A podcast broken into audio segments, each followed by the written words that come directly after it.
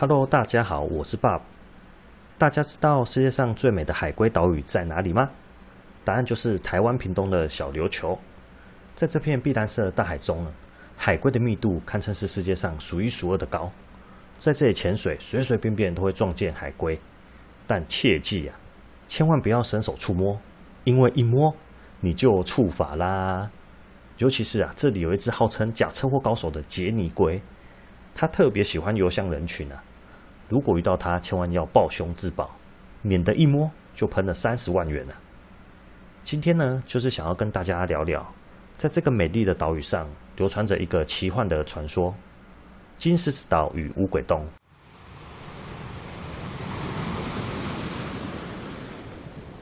根据十九世纪凤山县采访册记录啊，相传在很久很久以前，小琉球上的乌鬼洞有乌鬼番群聚于此啊。这些人呢，皮肤黝黑，下巴有鱼鳃，可以在海中潜水数日之久啊。那这些人是怎么出现在小琉球上的呢？相传啊，在明朝永历十五年，郑成功赶走了荷兰人，少数被奴役的黑奴呢，逃到了小琉球上，躲在这个洞里面呢、啊。他们常常会袭击路过的船只，杀了不少外国人。其中英国呢，为了报复，便上岸搜索，放火烧洞。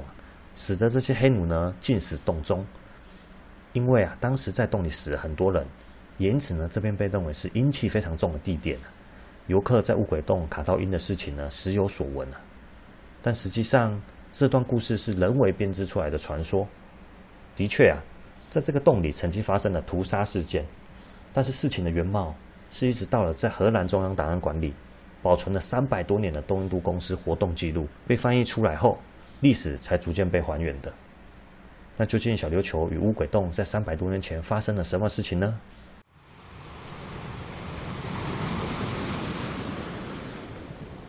小琉球啊，在十七世纪有一个由荷兰人所取的名字，叫做金狮子岛。在距今约四百多年前的一六二二年，当时呢，荷兰东印度公司的贸易商船常常啊在台湾海峡附近活动，并暂时呢在澎湖的丰柜尾建立了据点。还尚未占领当时明朝官员口中的化外之地啊，大员，也就是现在的台湾福尔摩沙。在该年的十月呢，荷兰东印度公司的金狮子号行经到小琉球附近呢，遇到了狂风，并暂时躲在小琉球的岸边了。那为了解决船上用水问题呢，金狮子号派人到岛上去取水，但等了又等，等了又等，却迟迟一直没有等到人回来啊。后来呢，金狮子号又遇到了强风的袭击啊。没有办法再派人登岛搜救，只能将船驶离呀。那隔了许久，荷兰呢才辗转得知，哇，当时登岛取水的船员呐，和岛上的原住民原来是发生了冲突呢，进而遭到了杀害。而因为此事，荷兰人就将小琉球取名为金狮子岛。第二次的远征呢，发生在三年后，荷兰东印度公司在福尔摩沙岛上，一方面派传教士传教。与部落和平缔约，另外一部分呢，用武力征服不服从的部落。在荷兰方的软硬兼施之下，陆续有许多部落跟东印度公司交好，其中呢，也包括当时福尔摩沙岛上拥有最高度文明的狼教酋邦啊，也在一六三六年呢，与荷兰东印度公司缔和。荷兰方呢，甚至留了一两个人质啊，在狼教十六社以示诚意啊。那当时在巴达维亚，也就是现今印尼雅加达的东印度公司总督 Hendrik Brouwer。要求驻福尔摩沙的普兹曼啊，要尽快解决金狮子岛的问题。于是，在四月中，普兹曼开会决议再次组成远征军。这次的远征军也包括能跟小琉球社人沟通的放索社人，也就是马卡道族的部落，位于现今屏东大鹏湾的附近啊，组成了一百八十多名的联合远征军呢。这次的远征军呢，在四月二十一号抵达金狮子岛，在一抵达的时候，马上就遭到二十多名小琉球人的攻击啊。大部队还一度被逼退啊，直到枪手射死了三个人，这些小琉球人才撤退。哎，有这两次联军登岛可见啊，在金狮子岛上的部落戒心比当时在福尔摩沙岛上的其他部落都还要强啊。也许呢是跟隔绝在岛上比较少跟其他部落接触有关啊。那这个远征军呢，跟着逃窜的阻击到了岛上的聚落，但早已空空如也啊，一个人也见不到了，所以部队再次放火烧村。然后全军呢撤退往下淡水驻扎，这个下淡水呢，也就是现今高屏溪下游的附近。那荷兰联军呢，留着一组人马搭乘舢板呢，环金狮子岛一周，试图利用呼喊的方式找寻岛民进行沟通啊，希望可以减少使用武力招降岛民。可惜的是啊，岛民一看到就躲了起来啊，最后沟通无果。那过了五天，部队呢决定再次前往金狮子岛。这次呢，在放索社人还有新港社人的协助下，发现了一个大洞穴，也就是今天的乌鬼洞。里面呢，可能躲藏了不少人呐、荷兰的军队呢，立即将可能互通的洞口围了起来，并用烟熏的方式想要把所有人逼出来啊。同时，他们也控制食物和水，想要借此逼小琉球人投降啊。烟熏的方式持续了三天，陆陆续续有人从洞口里面爬了出来啊。这次共有四十二人投降。但里面仍然不知道还有多少人呢、啊。慢慢的，往后几天，洞内渐渐没有了声音。荷兰派人进去查看了，才发现原来里面有两三百个小琉球人被熏死在洞内。这次的远征持续了约一个月，大部队陆续抓到了在岛上躲藏的一些小琉球人，总计有三百二十三人被捕，送回了福尔摩沙岛。但还是有一部分的人呢，躲藏在岛的四周一些岩礁或者是杂草里面呢，伺机对军队发动攻击，也造成了一些驻军的伤亡啊。在这段时间，金狮子岛上的荷兰驻军，一方面呢四处劝降剩下的岛民，另外一方面仍和一些顽固分子交战。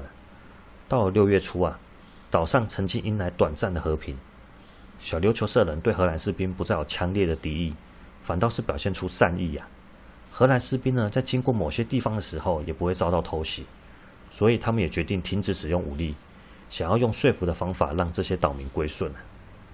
但隔不到两个礼拜，小琉球人呢，又开始拿起了武器，守在岛上的特定区域啊，不让荷兰人通过。偷袭的事件呢，也再度发生了。到了六月底，更有三名的荷兰士兵呢，在劝降小琉球人时，被反夺武器杀害。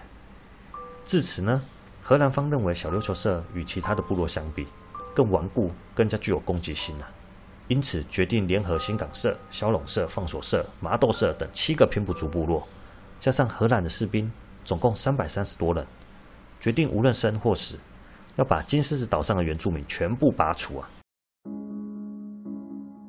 大部队呢，在七月七号的时候抵达金狮子岛，他们凭借人数的优势，加上火攻，还有控制食物跟水源。